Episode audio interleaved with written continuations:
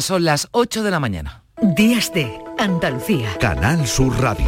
Noticias con Carmen Rodríguez Garzón. Un día como hoy, un 1 de octubre de 2017, Cataluña celebraba un referéndum ilegal con el que los independentistas querían materializar un proceso hacia la soberanía de Cataluña. No podemos hacer el referéndum que hubiéramos querido, pero aún así vamos a hacer el referéndum y estamos en condiciones de afirmar de forma clara y firme que hoy va a haber un referéndum.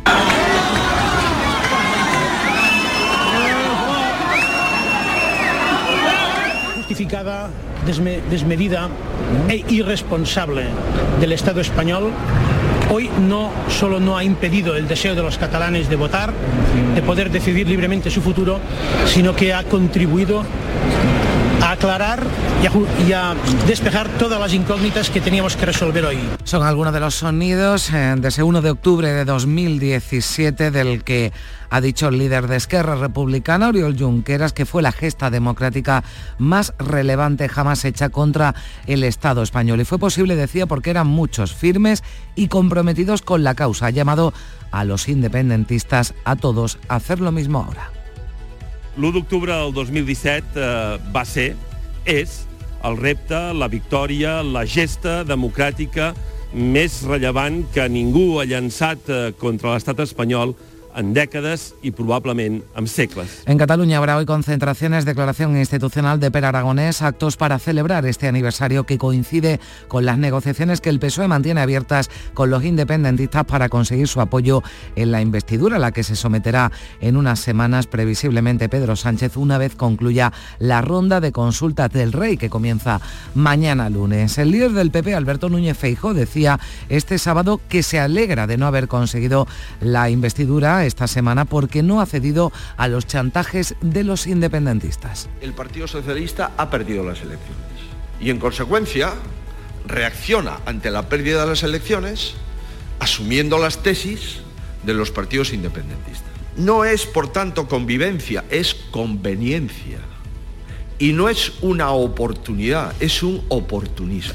Lo decía Feijóo en un foro celebrado en La Toja, en el que ha participado también el presidente de Castilla-La Mancha, Emiliano García Paje, que no descarta ningún escenario, es decir, que pudiera salir adelante la investidura de Sánchez o que se repitieran elecciones. Confía, no obstante, en que el líder de su partido, el líder del PSOE, no acceda a las presiones de los independentistas, de los que dice que cree que rebajarán sus aspiraciones. Los independentistas van a terminar retrocediendo mucho, van a tener que retranquearse mucho del derecho a decidir, por supuesto. Y por supuesto también de su propio concepto de autoamnistía.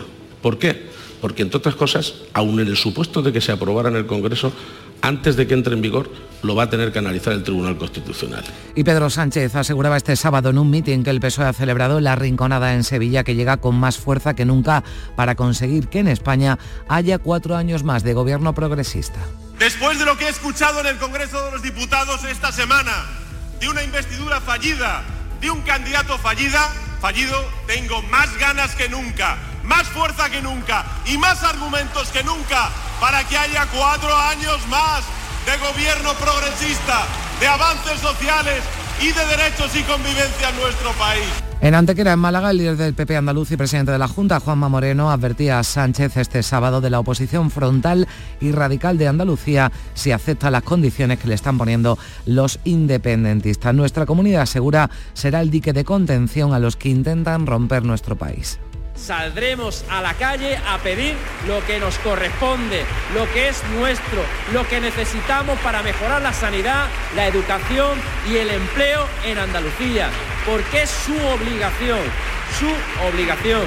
En Sevilla se investiga el asesinato de un hombre que fue abandonado moribundo en el aparcamiento del hospital de Valme. La policía analiza las cámaras que grabaron la llegada de un vehículo a estas instalaciones y a alguien que dejaba en el suelo a este hombre de 42 años, vecino de Lebrija, al que los servicios sanitarios intentaron reanimar sin éxito. Y en Sevilla también, noticia de la que informa el servicio de emergencias 112, un menor ha sido rescatado a última hora de este sábado tras sufrir un una caída de 10 metros aproximadamente a la presa del Retortillo, en la localidad sevillana de Peñaflor.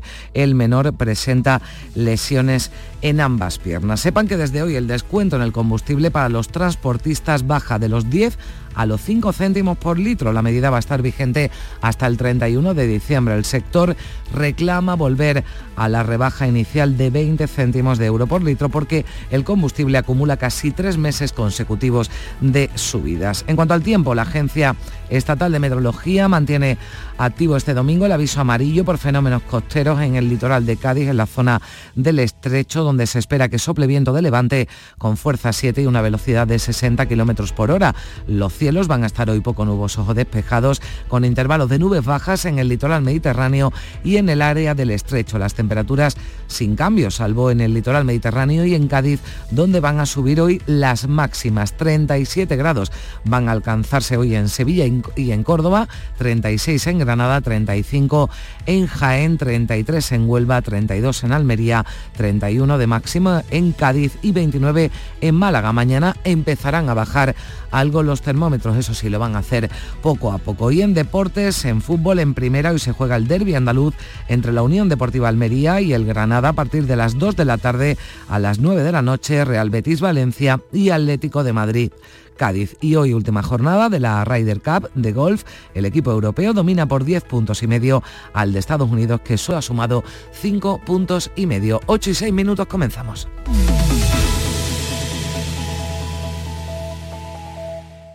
Úbeda se engalana para su feria y fiestas de San Miguel. Del 28 de septiembre al 4 de octubre, no te pierdas la amplia programación que el Ayuntamiento de Úbeda ha preparado para vivir esta festividad con alegría e ilusión. Conoce más sobre la programación de feria pinchando en turismodeúbeda.com. En el siglo IV el concilio de Nicea estableció el domingo como el día del Señor. Según la Biblia, Dios creó el mundo en seis días y al séptimo descansó. Pero la liga no puede parar. Y este domingo tenemos duelo en la Liga Andaluza. En el almuerzo, Almería-Granada. Por la tarde, Betis-Valencia. Y Atlético de Madrid, Cádiz por la noche. Y todo sin descanso. En la gran jugada de Canal Sur Radio. Con Jesús Márquez. Contigo somos más Canal Sur Radio. Contigo somos más Andalucía. Días de Andalucía. Canal Sur Radio. Noticias con Carmen Rodríguez Garzón. 8 de la mañana y 8 minutos. Hoy 1 de octubre se cumplen seis años del referéndum ilegal de independencia celebrado en Cataluña. Este sexto aniversario llega marcado por las negociaciones para la investidura de Pedro Sánchez y una eventual ley de amnistía como eje de las conversaciones. Se han organizado en Barcelona marchas a pie, concentraciones, la declaración institucional de Per Aragones y ya por la tarde un acto unitario en, el que está previsto la intervención de Carla Puigdemont. Patricia Zarandieta, buenos días. Buenos días. El expresidente de la Generalitat ha llamado a la movilización este domingo en la Plaza de Cataluña de Barcelona para defender aquella victoria que supuso a su juicio el referéndum del 1 de octubre de 2017. Hace seis años, añade Puigdemont, decidieron que aquel era su destino, la voluntad mayoritaria del pueblo de Cataluña y que todo lo que hacen debe servir a este propósito. Hay quien querría, concluye, que se olvidaran y pasaran página. Fa sis anys que defensem amb fermesa el referèndum d'independència de l'octubre de 2017. N'hi ha que voldrien que ens n'oblidéssim i que ho deixéssim estar, que passéssim pàgina, que ho deixéssim córrer. El presidente de Esquerra, Oriol Junqueras, ha asegurado que la autodeterminación y la democracia son el único camino que se plantea para el futuro de Catalunya. L'amnistia és, per tant, una eina més en el camí per poder decidir democràticament el futur del nostre país. I nosaltres ni volem, ni podem renunciar al dret a l'autodeterminació, perquè ens és inalienable. La dirigente de Esquerra, Marta Rovira, una de las cabecillas del proceso y fugado de la justicia desde el año 2018, ha reivindicado desde Suiza el espíritu de aquel 1 de octubre. Desde el PSC, su secretario general, Salvador Illa, ha pedido altura de miras a los independentistas.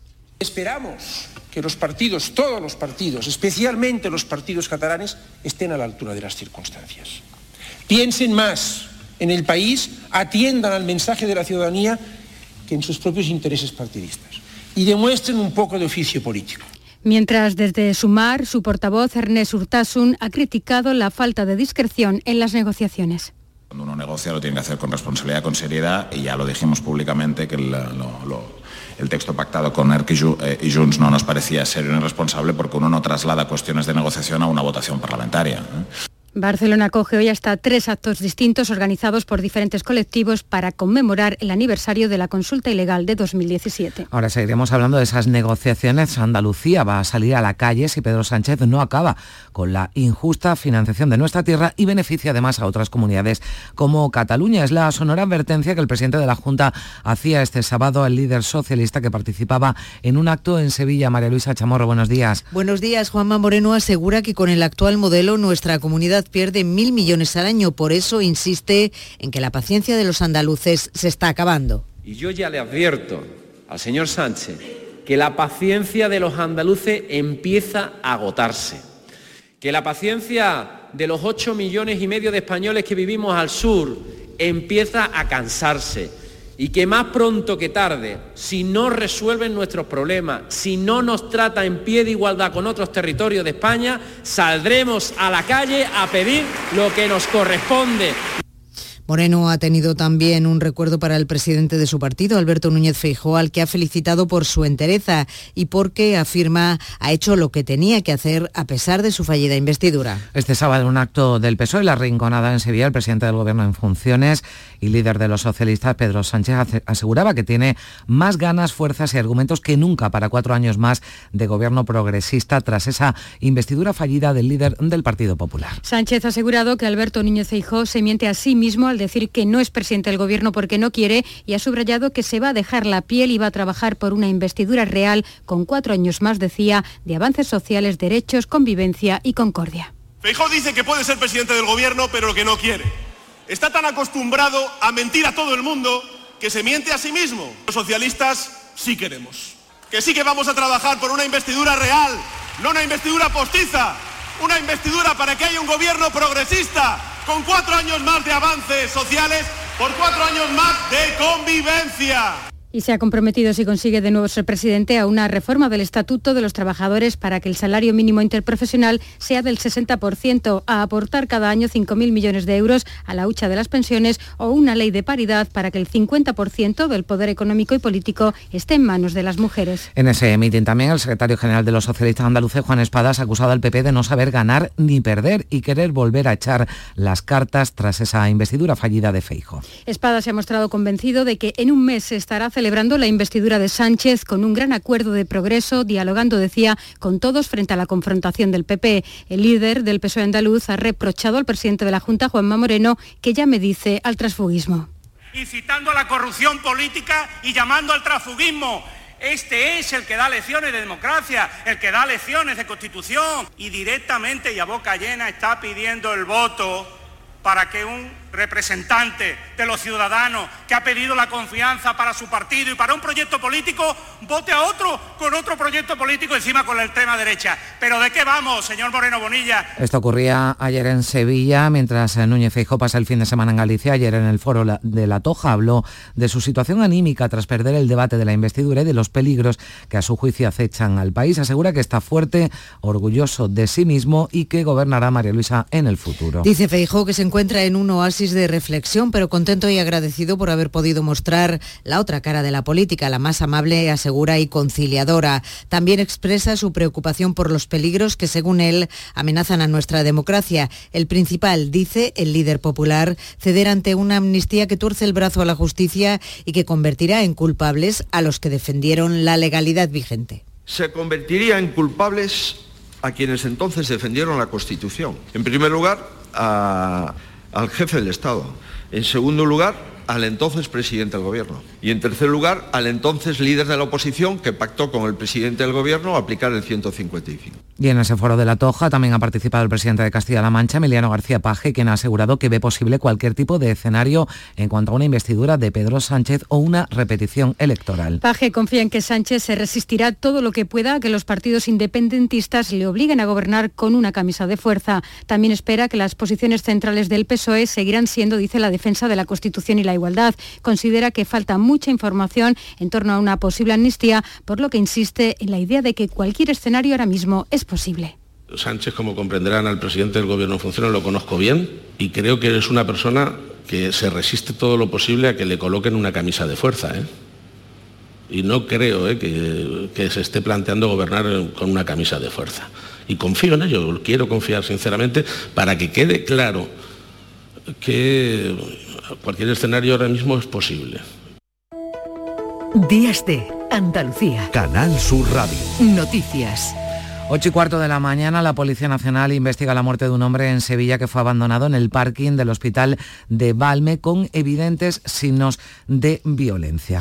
La víctima, un vecino de Lebrija de 42 años, fue localizado por el vigilante de seguridad del centro tendido en el suelo tras haber sido lanzado desde un coche que se dio a la fuga, dejándolo allí abandonado. Al llegar al centro hospitalario, el hombre se encontraba ya en parada cardiorrespiratoria y tras ser en un primer momento auxiliado por el trabajador, este avisó rápidamente a los sanitarios de guardia en el servicio de urgencias del centro que no pudieron finalmente hacer nada por salvar su vida. Y bomberos de la Diputación de Sevilla, Guardia Civil y Policía Local han rescatado esta pasada noche a un menor tras sufrir una caída de 10 metros a la presa del Retortillo en Peñaflor. Sufre lesiones en ambas piernas, ha sido trasladado al hospital Reina Sofía de Córdoba. El 112 recibió el aviso de un testigo alertando que el menor había caído a una zona inaccesible. Y tiroteo este sábado en Algeciras, se ha saldado con una mujer herida de bala. Permanece ingresada en el Hospital Punta de Europa. La Policía Nacional ha detenido a cuatro personas por estos hechos. Susana Torrejón. El tiroteo ocurrió en la calle Teruel, desde donde los vecinos alertaron a la Policía Nacional de que se estaban produciendo detonaciones. Los agentes se personaron en la zona y comprobaron que una mujer estaba herida de bala. Le prestaron asistencia hasta la llegada de los servicios médicos. En la misma intervención policial detuvieron a cuatro personas e intervinieron dos armas de fuego cortas. Y una mujer ha muerto este sábado tras salirse de la autovía 44, el vehículo en el que viajaba cuando circulaba por la localidad jienense de Campos Campillo de Arenas, en Málaga, una joven que circulaba en patineta ha resultado herida grave tras ser atropellada por un vehículo en la capital. Ha ocurrido a la altura de la parada de metro de la Ciudad de la Justicia. La joven ha sido trasladada al Hospital Clínico Universitario. Y en Málaga también un hombre de 42 años ha fallecido en un centro hospitalario en el que ingresó en estado crítico tras atragantarse comiendo. Llevaba una semana ingresado en el Hospital Regional de Málaga en su unidad de cuidados intensivos, dada la gravedad de las lesiones que sufría por la falta de oxígeno. Se atragantó con un trozo de carne en la zona de barbacoas del Peñón del Cuervo. Según publica Diario Sur, finalmente ha fallecido este sábado por las complicaciones derivadas de ese atragantamiento. Y hoy domingo, la Agencia Estatal de Meteorología mantiene activo el aviso amarillo por fenómenos costeros en el litoral gaditano, especialmente en la zona del estrecho, donde se espera que sople viento de levante con fuerza 7 y una velocidad de 60 kilómetros por hora. Estamos viviendo en Andalucía el fin de semana más caluroso desde 1900 1951. Se trata de una anomalía climática que va a durar toda la semana con temperaturas altas, aunque a partir de mañana lunes ya irán bajando poco a poco. Así nos lo ha explicado el portavoz de la Agencia Estatal de Meteorología, Juan de Dios del Pino. Ya hay un leve descenso a partir del lunes, pero no termina, digamos, de, acabar, ¿no? Se, se prolonga ya con temperaturas 2, 3 grados, 4 grados más bajos que las actuales, pero se prolonga por lo menos prácticamente durante casi durante toda la semana de, próxima, ¿no? Y de momento ni rastro de las eh, lluvias eh, que se han provocado, las fuertes precipitaciones, numerosas incidencias en Nueva York. La ciudad está desde el viernes prácticamente paralizada. La gobernadora de Nueva York, Katie Hochul, declaró el estado de emergencia por las precipitaciones que han causado inundaciones repentinas en varias áreas, incluyendo la Gran Manzana, donde se han visto afectados el sistema de metro, autobús y las carreteras. Ha recomendado a la población quedarse en casa para evitar accidentes más graves. Y Rifirrafe Político cuenta nuevamente del agua y de las inversiones en infraestructuras en Andalucía, coincidiendo con la visita del presidente en funciones a nuestra comunidad. El jefe del Ejecutivo andaluz le reprochaba a Pedro Sánchez la ausencia de inversiones estatales en infraestructuras y en canalizaciones. Dice Juanma Moreno que la sequía está poniendo de manifiesto estas carencias y ha exigido a Sánchez que se remangue.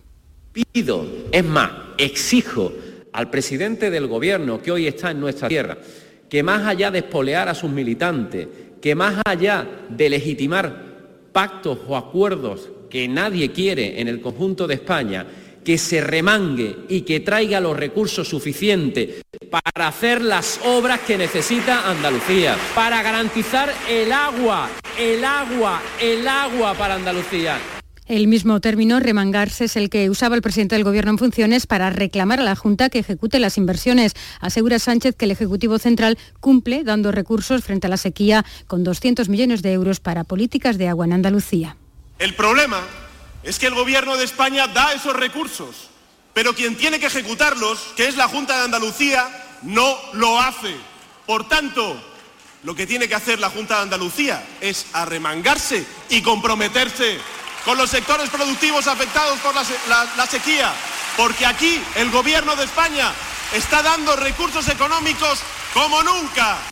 Y este sábado, en una entrevista al Grupo Yoli, el presidente de la Junta, Juanma Moreno, ha anunciado que el plan para rebajar las listas de espera en el SAS, en el Servicio Andaluz de Salud, va a comenzar la próxima semana. Mientras en Toledo continúa la investigación del atropello eh, mortal de una mujer, un caso que se investiga como un posible crimen machista. El marido de la víctima está detenido. Se trata de un hombre que cuenta con antecedentes por violencia de género y que fue encontrado junto al cadáver en el mismo lugar de los hechos confesó a la Guardia Civil que había mantenido una disputa con su esposa. De confirmarse este crimen como violencia machista, la cifra de mujeres asesinadas en lo que va de año ascendería a 50 una más que en todo 2022. Hasta el Instituto de Medicina Legal de Granada han llegado en este mes 12 de los 1.000 kits de detención de sedación que ha distribuido por toda España el Ministerio de Justicia. Solo en Granada se han producido 68 agresiones sexuales este año y en todas han hecho un estudio para determinar sustancias. En la mayoría de ocasiones el test ha dado positivo. Luis López. Este kit contiene todo lo necesario para detectar sedación en delitos de agresiones sexuales. Como explica Ruth García, directora del Instituto de Medicina Legal de Granada, en la sumisión química no siempre la víctima es consciente de haberlo sido. Entonces son algunos síntomas que le dan a lo largo del día, como estupor, amnesia, eh, pérdida de, pues de algunos recuerdos, o malestar, diarrea, vómito, lo que hace que haga sospechar que le han pues, intoxicado con algo o que ha tomado algo que no le haya ido bien. La toma de muestras depende de las horas y días que pasen después de la presunta agresión. Si se produce la toma de muestras y la atención a la víctima en menos o en los dos primeros días de que se haya producido el delito, se va a tomar siempre sangre. Cuando pasamos de esos dos días y hasta cinco, la muestra que es la adecuada para hacer el análisis de la sustancia psicoactiva es la orina, porque es donde se ha metabolizado por la sangre y se están eliminando todavía algunos metabolitos. Para periodos más tardíos, las muestras son de cabello. El proceso garantiza también que lo que antes se usaba como variable para cuestionar a la víctima conste ahora como un factor de su vulnerabilidad. El descuento en el combustible para los transportistas profesionales baja desde hoy domingo de los 10 a los 5 céntimos por litro. La medida estará vigente hasta el 31 de diciembre. El sector reclama volver a la rebaja inicial de 20 céntimos de euro por litro porque el combustible acumula 11 semanas consecutivas de alzas. Desde la Confederación Española de Transporte de Mercancías, su secretario general, José María Quijano, alerta de que se pone en riesgo a los autónomos y a las empresas de este sector para las que el carburante supone más del 30% de sus costes que vamos a continuar en, un escenario de subidas de los precios de los combustibles. que les pedimos es que dada la situación y la evolución que ha tenido el precio del combustible, pues volvamos a retomar esas cantidades iniciales y a mantener esas ayudas. El recorte mundial en la producción de petróleo está provocando que el barril de Brent supere ya los 90 euros y que a los conductores les cueste de media llenar un depósito de diésel 92 euros. La película Ocorno de la directora donostiarra Yayone Camborda ha sido galardonada con la Concha de Oro del Festival de San Sebastián.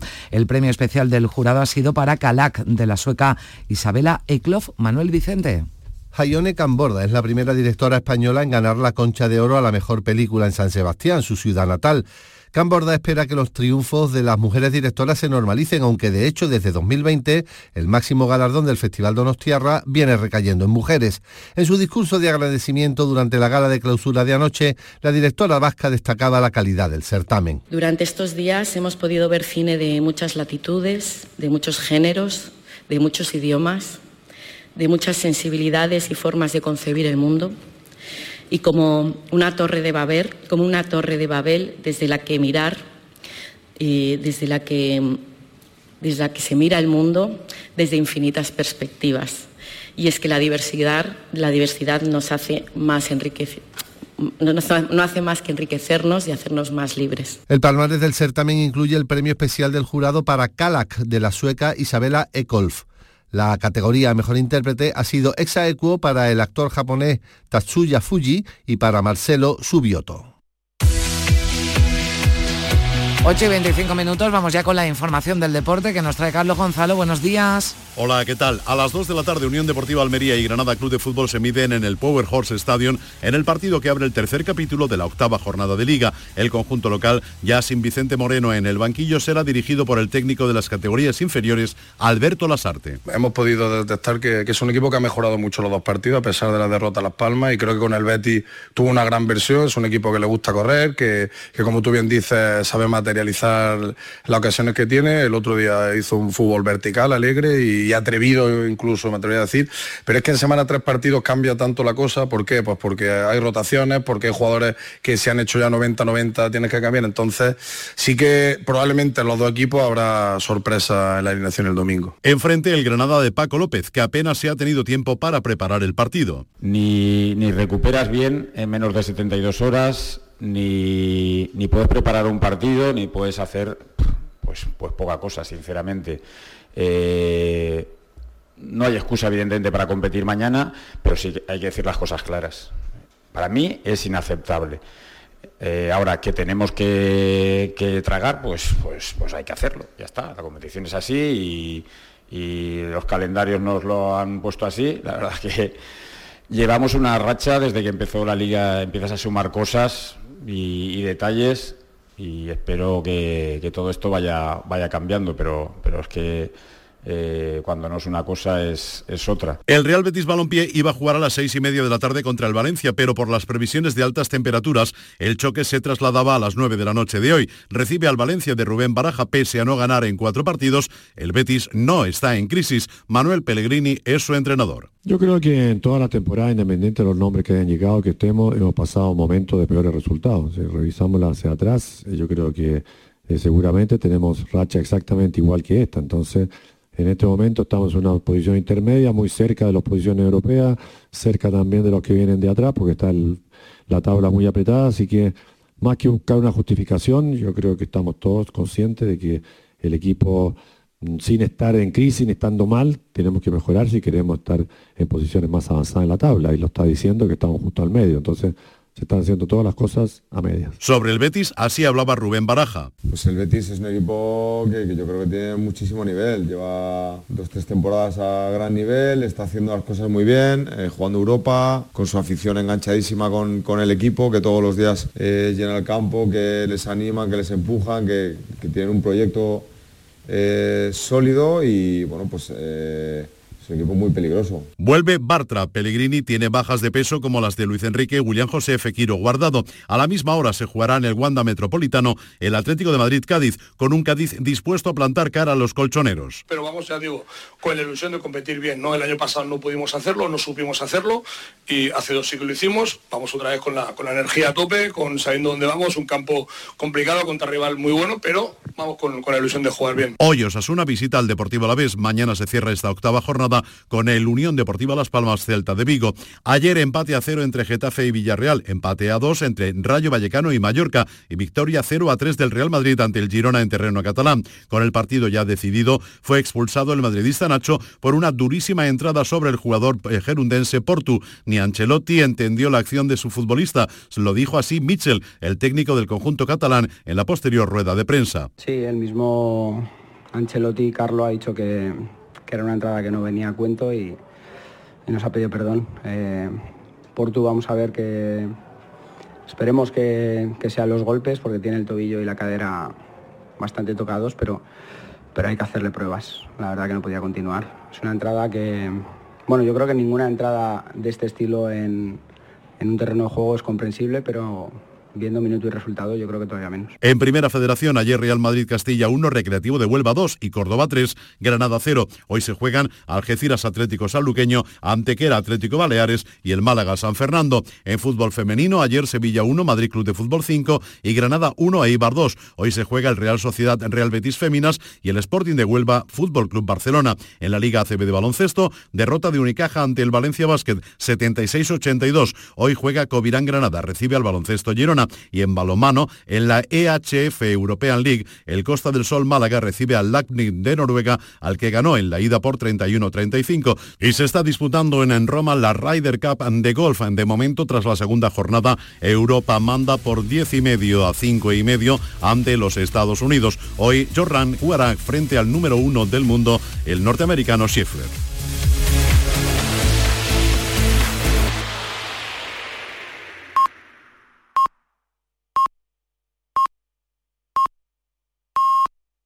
Días de Andalucía. Canal Sur Radio. Noticias con Carmen Rodríguez Garzón. Son las ocho y media de la mañana y a esta hora le damos un repaso a lo más destacado de la actualidad de este domingo, 1 de octubre, en titulares con Manuel Vicente. ¿Qué tal? Muy buenos días. Muy buenos días. Convocadas movilizaciones en Barcelona al cumplirse seis años del referéndum ilegal catalán. Puigdemont y Junqueras mantienen su reivindicación de amnistía y autodeterminación en las negociaciones con Pedro Sánchez. El presidente de la Junta amenaza con movilizaciones y Pedro Sánchez acepta beneficios para otras comunidades. Juanma Moreno afirma que Andalucía pierde mil millones al año con el actual modelo de financiación y advierte de que la paciencia de los andaluces se está acabando. Pedro Sánchez propondrá que el salario mínimo interprofesional sea el 60% del sueldo medio en España. El presidente del gobierno en funciones muestra en un mitin en Sevilla su confianza en poder gobernar durante otra legislatura completa. La policía investiga en Sevilla la muerte de un hombre abandonado en el parking de un hospital. Se trata de un vecino de 42 años del municipio de Lebrija que fue lanzado desde un coche en parada cardiorrespiratoria. Permanece hospitalizada una mujer herida durante un tiroteo en Algeciras, en Cádiz. La policía ha detenido a cuatro personas a las que se han intervenido dos armas cortas de fuego. Fallece una mujer en la autovía 44 al volcar su vehículo en Campillo de Arenas, en Jaén. Es la tercera víctima mortal en accidente de tráfico de este fin de semana en Andalucía. Los otros dos siniestros se han registrado en Almadén de la Plata, Sevilla y en Jayena, Granada. El descuento en combustible para los transportistas baja desde hoy a 5 céntimos por litro. El sector reclama volver a la rebaja inicial de 20 céntimos de euros por litro porque el carburante acumula 11 semanas consecutivas de alza. La imagen de la Virgen del Rocío será retirada desde hoy para una intervención de conservación. Durante los próximos tres meses permanecerá en su santuario, aunque en instalaciones acondicionadas para ello. Y vamos a echarle también un vistazo, Manolo, a los periódicos de este domingo. ¿Qué asuntos, qué asuntos destacan? Mucha política, la resumimos con un titular en el diario El Mundo, según el cual el 46% de los votantes del PSOE rechaza pactar con Puigdemont. En clave económica, titula el diario EC que el gobierno se entrega a los fondos soberanos para avivar la economía.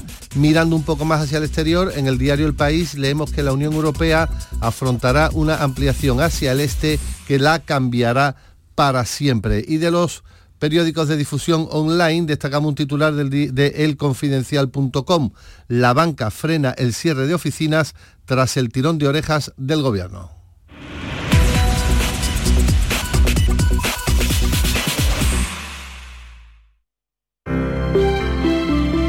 Buenos días.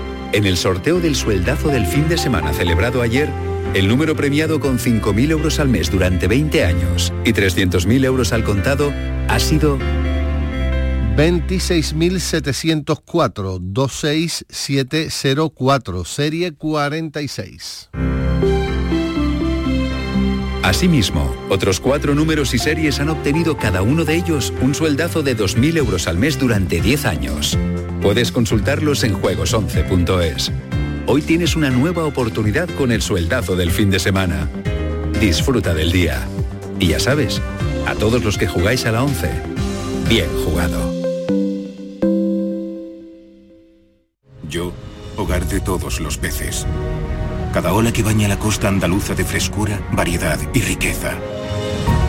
Con más sabiduría que cualquier especie, conozco la calidad y su receta. Disfrutemos de una pesca y un consumo responsables, porque nuestros mares laten y saben. Saben a cultura y saben de calidad. Saben a frescura y saben de sostenibilidad. Saben a sur y saben de encuentro. Andalucía, mares que saben. Fondo Europeo Marítimo y de Pesca, Junta de Andalucía. Días de Andalucía. Canal Sur Radio. Noticias. 8 de la mañana y 34 minutos. Eh, nos vamos de ronda por nuestras emisoras. Vamos a conocer cómo comienza este domingo en Cádiz. Empezamos, Ana Candón. ¿Qué tal? Buenos días. Buenos días. Pues Cádiz estrena el mes de octubre con cielos despejados, 23 grados. Vamos a llegar hoy hasta los 29 y seguimos con aviso amarillo por viento de levante y, y por fuerte oleaje en el litoral. Se esperan rachas entre 50 y 60 kilómetros por hora. En la portada del diario de Cádiz, espectacular fotografía de nuestro compañero Julio González para la procesión Magna Mariana vivida ayer en San Fernando. La isla alardea de Mariana y Cofrade titula se ven tres de los pasos de los 25 que salieron ayer. Mismo asunto en la edición digital de La Voz de Cádiz. San Fernando se vuelca con su Magna Mariana. La verdad es que miles de personas abarrotaron ayer la isla. En cuanto a previsiones, hoy termina la segunda feria ornitológica de la provincia que se ha celebrado en Conil este fin de semana. Si el levante lo permite, va a haber dos salidas para realizar avistamiento de aves, hay talleres, exposiciones y ponencias que ponen de relieve la importancia del turismo ornitológico. Una curiosidad, el turismo de naturaleza es el segundo que más viajeros europeos mueve por detrás del de sol y playa. Gracias Ana, estamos ya en el campo de Gibraltar, en Algeciras. Susana Torrejón, muy buenos días. Buenos días, a esta hora tenemos 20 grados de temperatura y los cielos despejados. Hoy seguimos con un aviso amarillo por vientos costeros que nos van a acompañar durante todo el día, aunque el levante ha bajado de intensidad en las últimas horas. Europa Sur lleva hoy a su portada que el tren pone rumbo a la electrificación. Recoge este periódico que la reforma del tramo Ronda Antequera será la próxima actuación. Y hoy vamos a estar en Castellar porque el Cristo del Almoraima procesiona para celebrar el 50 aniversario de su llegada a Castellar Nuevo. Los actos van a comenzar con una misa a las 11 de la mañana en los aledaños de la capilla de la Casa Convento. ¿Y qué tal comienza el día en Jerez? Marga Negrín, buenos días. ¿Qué tal? Muy buenos días. A pesar de la cercanía con otras comarcas gaditanas, en Jerez no sopla nada de viento. A esta hora tenemos 19 grados. Durante la jornada los termómetros subirán bastante y es que en las horas centrales del día llegaremos a los 37 grados. Diario de Jerez titula La Magna debe ser una preparación para el jubileo de 2025. Son declaraciones del obispo de Asidonia Jerez, José Rico Pavés, en el inicio del curso eclesial. La fotografía para el Día de las Aves en el zoo, donde se han celebrado talleres y exposiciones para conocer las distintas especies. Hoy les sugerimos que se pasen por Rota, donde este fin de semana se están celebrando las fiestas patronales que culminarán el fin de semana que viene. Hoy domingo es el día dedicado a la ciudad, la izada de la bandera, a las 11 menos cuarto de la mañana a las puertas del Salón Capitular. Gracias Marga, 37 grados se esperan hoy en Jerez, pues más o menos igual en Córdoba. Mar Vallecillo, ¿qué tal? Buenos días. Buenos días, pues hasta ahora tan solo tenemos 16 grados y cielos despejados. Diario Córdoba lleva su primera página que la UCO garantiza su compromiso de compra a defensa de las antiguas instalaciones militares de reclutamiento abonando el 5% del precio total, que asciende a 2,5 millones de euros. El día, por su parte, titula El año hidrológico empieza con los pantanos al 14%.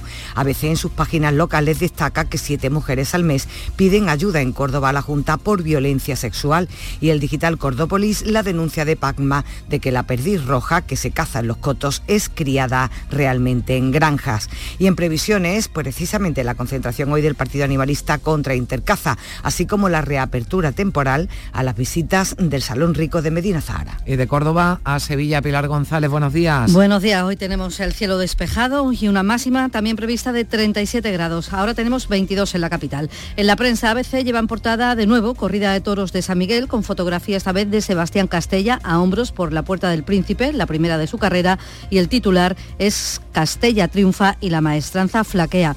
Diario de Sevilla lleva un reportaje con el título El problema de las pandillas violentas juveniles resurge cada otoño en Sevilla.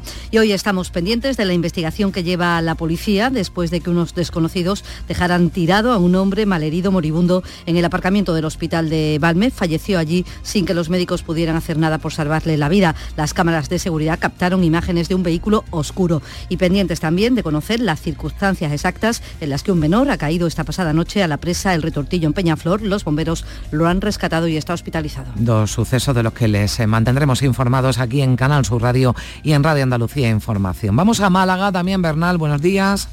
Muy buenos días, tenemos algo de fresquito en este eh, amanecer para lo que viene siendo habitual, 18 grados en la capital, la máxima será de 29 en una jornada de nuevo con los cielos despejados y luciendo el sol. En el diario Sur leemos la ciudad de Málaga aún muy lejos del turismo de lujo, Málaga hoy los DING cogen fuerza en Málaga, más de un 14% de las parejas tiene dos sueldos pero no tiene hijos. La opinión de Málaga, Málaga recuperará pozos del Bajo Guadalhorce para abastecerse. Tenemos algunas citas en el día de hoy. En el cementerio inglés clausura su edición musical con el concierto del guitarrista flamenco Juan Abichula Nieto. Tenemos en el Teatro Cervantes la última oportunidad de ver la alegría de vivir de Doña Francisquita con la que se ha inaugurado la 35 temporada lírica. Además, se apuran las ferias de San Miguel en Belén, Málaga y Torremolinos y hoy romería de la feria de Fuengirola previa a la festividad del Rosario. Y como comienza el domingo en Huelva, Yolanda Sánchez, buenos días. En Huelva, cielos despejados y 19 grados de temperatura en estos momentos. Está previsto que lleguemos a los 33, así que mucho calor también para hoy. En los periódicos vuelvo información, en la edición en papel dedica su imagen de portada a la Feria de la Tapa la feria de la tapa llena de Huelva de sabor y también de público, porque estuvo a reventar. Y el diario de Huelva, en, su edición digital, informa sobre las obras en el centro de la ciudad. Las calles Méndez Núñez, Plus Ultra y, Gravina ya están abiertas al tráfico solo para residentes y vehículos autorizados. Son las obras de eh, peatonalización en el centro de la ciudad. Y en previsiones, pues hoy sigue la Feria de la Tapa y la alternativa es asistir al FES Comarca Foto 2023. Se celebra en la Redondela, es un encuentro internacional de fotografía que impulsa la reconocida fotógrafa onubense María Claus. Gracias Yolanda, vamos a Granada. Luis López, ¿qué tal? Buenos días. ¿Qué tal? Buenos días. Panorama meteorológico exactamente igual al de estos días con mucha estabilidad. Hasta 37 grados se alcanzarán en la provincia en un día con cielos absolutamente despejados. La prensa, como os podéis imaginar, también ya hace mucha referencia a todo lo que va a ocurrir esta semana en Granada, esa cumbre europea de mandatarios, la capital última, el blindaje del centro y la Alhambra durante la cumbre europea, titula Ideal, mientras que Granada hoy se hace eco de la manifestación contra cumbre del día de ayer. Manifestantes rechazan la reunión de jefes de Estado europeos en Granada. En el día de hoy destacamos una convocatoria solidaria importante en la carrera de Aspace, una organización de referencia, llega este domingo ya que ha sido adelantada precisamente por la coincidencia de la cumbre y necesitan un exoesqueleto pediátrico cuyo coste alcanza los 175.000 euros. Es muy importante y piden la participación masiva de la gente. Gracias Luis. Estamos ya en Jaén con César Domínguez. Buenos días. Buenos días, pues aquí día veraniego como en todo, prácticamente toda Andalucía. Tenemos a esta hora 18 grados, pero por la noche las temperaturas han superado en muchas horas los 20 Así que de nuevo hoy cielos despejados también y calor. Protesta eh, por la eh, planta de estiércol en eh, la portada del diario Jaén, Faena en la cumbre, también en su fotografía, la que realizó ayer el diestro Curro Díaz, que pudimos ver en directo por televisión, por Canal Sur, una corrida celebrada en Úbeda. Y el ideal dice el arreglo de las vidrieras de la Catedral de Jaén van a buen ritmo y queda el friso gótico. En la foto también de portada también foto para esa protesta de ciudadanos contra la instalación de una planta de estiércol. Pocas hoy previsiones, así que hemos optado por clausurar a mediodía la Oktoberfest, la fiesta de la cerveza y de la gastronomía alemana que se celebra aquí en la capital. Bueno, no es mal plan. Gracias César. Vamos eh, ya a terminar en Almería. Lula López, ¿qué tal? Buenos días. Hola, buenos días. Una mañana espléndida, 22 grados de temperatura en la capital. Hoy es totalmente un día de playa. Se esperan 34 grados de máxima en este domingo. La voz de Almería lleva a su portada este titular, el tren de la tarde a Madrid, muy cerca de recuperarse. El servicio, hay que recordar, quedó suspendido eh, al comienzo de la pandemia, tres años y medio ya, Transportes baraja un ahorro en tiempo de 30 minutos. En Ideal leemos que cae la venta de aceite de oliva ante su elevado precio que ya roza los 10 euros por litro. La cosecha no va a superar en Almería las 50.000 toneladas y fotografía de portada en el diario de Almería para el Rally Costa de Almería, el más antiguo de Andalucía, que arrancaba ayer. La Rambla dice circuito de velocidad. A la una de la tarde se van a entregar hoy los eh, mm, premios. Y en cuanto a previsiones, hoy se va a llevar a cabo la búsqueda de un hombre que desapareció en Adra en febrero de 2020. Se retoma el domingo con nuevos equipos. Se quiere sobre todo localizar su teléfono o algún objeto metálico que llevara en esa zona donde desapareció. Y en el ejido, hay que recordar, se está celebrando también este fin de semana Festicomic, que está organizado por la Sociedad Diablo, gira en torno a la época romana y la ciudad de Murgi.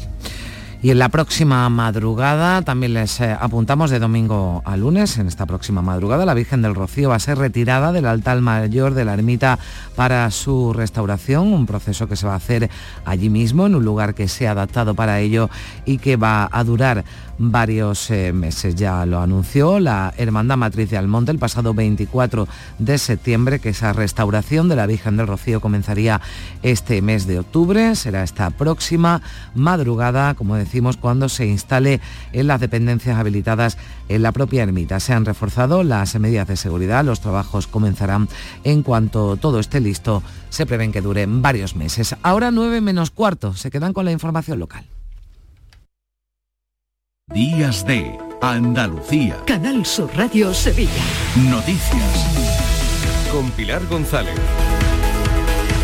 Hola, buenos días. Un menor ha caído esta noche a una presa en Peñaflor. Numerosos efectivos han tenido que intervenir para el rescate y el menor está ya hospitalizado con lesiones en las piernas. Además, la policía sigue buscando a las personas que dejaron moribundo a un hombre en el aparcamiento del hospital de Valme. Y todo esto en un día en el que en lo deportivo el Betis recibe al Valencia y en la maestranza hoy se retira el Juli. Enseguida se lo vamos a contar antes el tiempo. Hoy tenemos el cielo despejado, viento del este o suroeste, más intenso en el entorno de la Sierra Sur y las temperaturas suben. La máxima prevista es de 37 grados en Lebrija, en Sevilla, en Écija y en Morón. A esta hora 22 grados en la capital.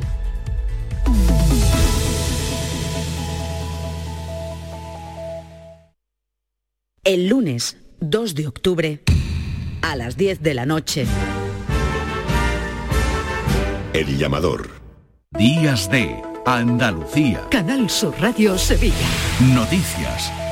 Los bomberos de la Diputación de Sevilla, efectivos de la Guardia Civil y también de la Policía Local de Peñaflor han rescatado esta pasada noche a un menor que ha sufrido una caída de 10 metros al precipitarse a la presa El Retortillo, allí en este municipio, en Peñaflor. Sufre lesiones en ambas piernas y ha sido trasladado al Hospital Reina Sofía de Córdoba. El portavoz del Servicio de Emergencias 112, José Antonio Sola, ha señalado que recibieron el aviso de un testigo que alertaba de esa caída a una zona advertida inaccesible. El Centro de Coordinación ha recibido el aviso de una caída del menor a un lugar de difícil acceso en la presa, por lo que se ha alertado a efectivos de Guardia Civil, Policía Local y bomberos de la Diputación de Sevilla.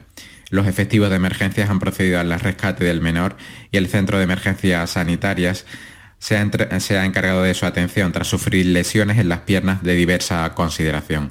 También seguimos pendientes de la investigación que ha abierto la Policía Nacional tras la muerte violenta de un hombre en Sevilla al que dejaron con parada cardiorrespiratoria en el aparcamiento del hospital de Barmen, dos hermanas. La policía analiza las cámaras que grabaron la llegada de un vehículo de color oscuro que reducía la velocidad en el aparcamiento y dejaban en el suelo tirado a un hombre vecino de Lebrija de 42 años que fallecía sin que los médicos pudieran salvarle la vida. Un vigilante de seguridad lo vio y alertó a los servicios sanitarios, pero fue en vano. Y la Guardia Civil ha detenido a un hombre por contrabando de tabaco. Llevaba 6.000 cajetillas valoradas en casi 29.000 euros. El conductor, procedente de la línea de la Concepción, tuvo un accidente en el puente del Centenario. Quedó volcado.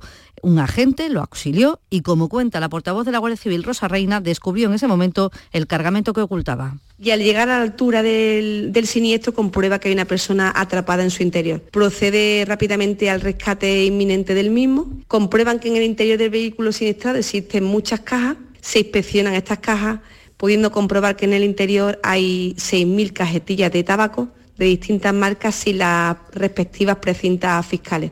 Cambiamos radicalmente de asunto para contarles que la planta termosolar que la fábrica de Heineken ha inaugurado en Sevilla es la más grande de toda Europa y la primera para uso industrial de España, que dota a la cervecera de unas instalaciones de emisión cero en toda su producción y va a evitar así la emisión de 7.000 toneladas de CO2 al año. Una inversión de 21 millones de euros tiene una superficie equivalente a 8 campos de fútbol y 43.000 metros cuadrados de espejos. Está en la carretera que va de Torreblanca a... Mm, Villanueva a, Mairena del Alcohol. Utiliza el calor del sol para generar energía térmica para el autoconsumo y esta planta se suma a otra que hay en el Andévalo, en Huelva. Con estas dos, Heineken cubrirá la mayoría de sus necesidades y se acerca al objetivo de emisiones cero en el año 2025. Así lo ha destacado en la inauguración el presidente de Heineken, Etienne Strip. Esta planta supone un hito en nuestro camino hacia las cero emisiones netas en producción en 2025 y evidencia otro logro más en nuestra hoja de ruta de sostenibilidad, un proyecto innovador que nos posiciona como referentes y nos permite avanzar las ambiciones que nos hemos marcado. El alcalde de Sevilla, José Luis Sanz, mostraba su satisfacción por la inversión. Un grupo como Heineken haya considerado que la ciudad de Sevilla, el término municipal de Sevilla, es el más idóneo para invertir 21 millones de euros en esta planta termosolar, la más grande de Europa, pues la verdad es que es muy importante. En el acto inaugural también estaba el presidente en funciones, Pedro Sánchez, que más tarde participaba en el recinto ferial en el, del Abrazo, así se llama, en el municipio de La Rinconada. Era el primer acto público que tenía tras la fallida investidura de Núñez Feijó y allí quería agradecer el apoyo en Sevilla. Quería mostrar mi gratitud, pero particularmente al socialismo de la provincia de Sevilla, porque no muy lejos de aquí, en dos hermanas, en el mes de junio, después del resultado electoral del 28 de mayo, nos convocamos y nos conjuramos todos y todas para la remontada que vino el 23 de julio. Diez minutos nos separan de las nueve de la mañana, momento para contarles que algo más de 300 funcionarios de la Consejería de Justicia van a volver en la segunda quincena del mes de noviembre a la sede de la Administración en la Plaza Nueva, después de que una obra de rehabilitación que empezó en diciembre del año pasado, en, en, el que la Junta ha invertido alrededor de un millón de euros. Queda ya poco, solo la colocación de las últimas plaquetas y la retirada de los andamios. Y la plataforma Barrios Hartos en Sevilla anuncia nuevas propuestas protestas contra la subida de las tasas del agua anunciada por Emasesa. Tras protagonizar este sábado una marcha por la ciudad, la portavoz de la plataforma, Rocío Moreno, advertía. Es que eso es lo más básico, el agua y la luz básico. No nos vamos a callar, que esto vamos a seguir con protestas y vamos a hacer, si hace falta de ir, igual que vamos a ir a la al Tribunal Europeo con el asunto de la luz, pues con el agua haremos lo mismo, porque la el agua es del ayuntamiento, el agua no es privada. Otro barrio, el Arenal, en el centro está de fiesta con la primera vela del Arenal, cuyos beneficios van destinados a las obras asistenciales de las siete hermandades que hay en el barrio. Y en San Lucas la Mayor se celebraba la pasada tarde-noche la coronación canónica de la Virgen de las Angustias de la Hermandad del Santo Entierro en la Plaza Virgen de los Reyes del municipio, con la asistencia del arzobispo y una gran afluencia de fieles y de vecinos. Emocionante por la religiosidad por el trabajo bien hecho y no un acontecimiento que quedará en la historia. En la historia de San Lucas se va a escribir este día y los sanlucaños nos sentimos muy a gusto y muy felices. Bueno, al ladito se ha celebrado en Sevilla el primer Congreso Nacional de Educación Emocional en el que participan, participado este sábado profesionales de vanguardia referentes en este ámbito, organizado por la Asociación Española de Educación Emocional, ASEDEME, en colaboración con la Universidad Pablo de Olavide. En Canal Sur Radio, la presidenta de ASEDEME, Alma Serra, ha insistido en que los profesores deben formarse en educación emocional y estar atentos a las señales que dan los alumnos falta la pata de la sensibilización. Si yo tengo un alumno, una alumna, que empiezo a ver que mm, la mirada no la tiene eh, normal, entre comillas, o que hace gestos extraños, si hay un chico que no se relaciona, que no sale el recreo, que tiene dificultades, que también pone la atención en todos los síntomas que nos pueden estar diciendo, oye, aquí puede, puede que pase algo. Y para eso hace falta también sensibilidad y no minusvalorar, ¿no? Comienza hoy octubre con temperaturas, ya lo estamos notando, de verano. El Valle del Guadalquivir registra estos días un episodio de anomalía climática, así lo califica la Agencia Estatal de Meteorología, cuyo portavoz es Juan de Dios del Pino, que advierte que seguirá así esta semana que comienza mañana. mirando ese, alcance temporal, ¿no? Pues como le decía, mm, hasta el sábado que viene, y son más de una semana, ¿no? Hasta el sábado que viene, pues puede ser que estemos mm, llegando a máximas de 35 grados. Y hoy es día de liga. El Ayuntamiento de Sevilla ha preparado un dispositivo especial de seguridad, limpieza y movilidad ante el partido esta noche entre el Betis y el Valencia. Habrá un total de 24 trabajadores y 10 vehículos para mantener limpio el entorno del estadio. Tusán además incrementa la oferta con 18 autobuses adicionales que prestan servicio en las líneas 1, 2, 3 y 6 y en la nueva lanzadera entre el estadio y el Prado de San Sebastián. Cuando acabe el partido estarán estacionados en paradas exclusivas en las inmediaciones del estadio para atender de manera rápida, dice el ayuntamiento, la salida de los aficionados. Y vamos ya con la crónica meramente deportiva. Carlos Gonzalo, buenos días. Hola, ¿qué tal? El Real Betis recibe a las 9 de la noche al Valencia en el Benito Villamarín. Tras su periplo de cuatro partidos sin conocer la victoria, Pellegrini no habla de crisis, sino de que no están saliendo las cosas. Vuelve Bartra, también Guillerme, y están las bajas de Luis Enrique, William José, Fekir y Andrés Guardado. El Valencia no puede contar con Canós, Fulquier, Gallá, Jesús Vázquez y Alberto Marí, ni tampoco con Amaya, que está sancionado, mientras en fútbol femenino, jugados ayer, Sevilla 1, Madrid Club de Fútbol 5 y hoy se juega el Real Sociedad Betis Féminas. Y un apunte más, Julián López, el Juli, tiene previsto torear hoy en la maestranza en la que va a ser su despedida 25 años después de tomar la alternativa. Esta tarde cierra así su carrera en la Feria de San Miguel. A esta hora 22 grados en Marchena, 18 en Lebrija, 22 grados también en Sevilla.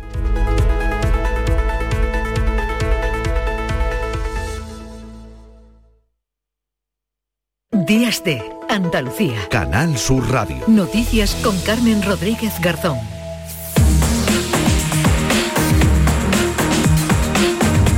9 menos 5 minutos de la mañana vamos a darle un repaso a esta hora lo más eh, destacado de la actualidad de este domingo 1 de octubre. María Luisa Chamorro, buenos días. Muy buenos días. El sexto aniversario del referéndum del primero de octubre llega este año en un momento en el que el movimiento independentista catalán aprieta las exigencias RC y Junts a cambio de investir a Pedro Sánchez como presidente. Al margen de las negociaciones, los independentistas van a volver a movilizarse en las calles para exigir la lucha por la autodeterminación. El expresidente de la Generalitat ha llamado a la movilización este domingo en la Plaza de Cataluña de Barcelona para defender aquella victoria que supuso a su juicio el referéndum del 1 de octubre de 2017. Carlas Puigdemont, que se encuentra fugado de la justicia desde aquellos días en Waterloo, asegura que hay quien querría passar pàgina, però que ese no és su caso.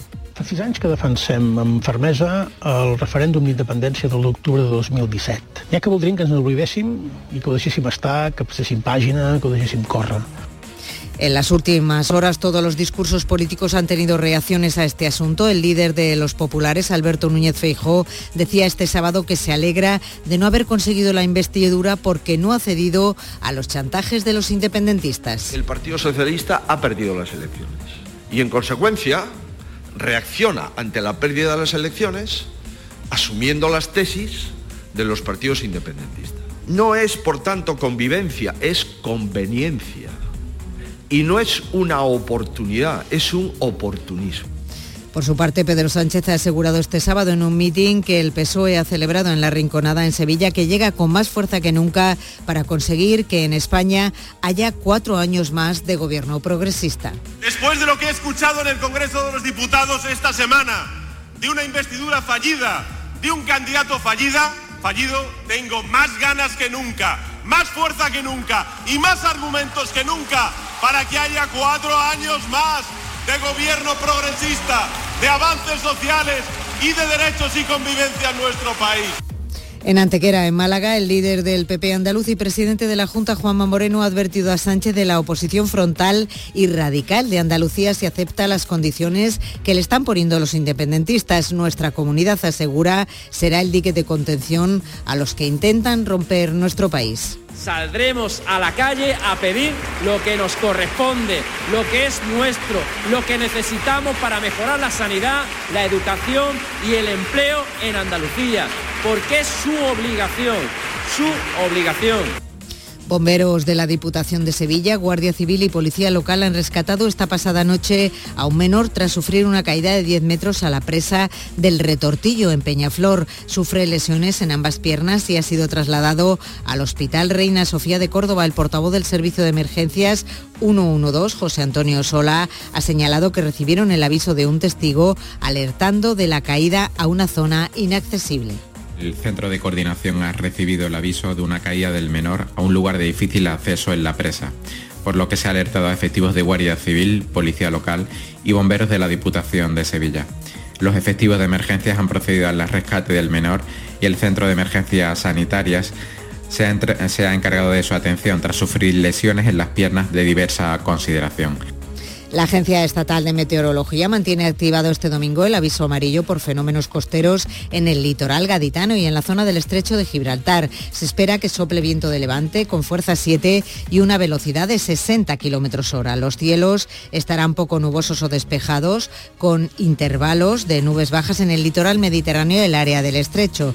Temperaturas sin cambios, salvo en el litoral mediterráneo y Cádiz, donde van a subir las máximas. 37 grados tendrán de máxima hoy en Sevilla y Córdoba, 36 en Granada, 35 en Jaén, 33 en Huelva, 32 en Almería, 31 en Cádiz y Málaga. Mañana empezarán a bajar los termómetros, lo van a hacer poco a poco.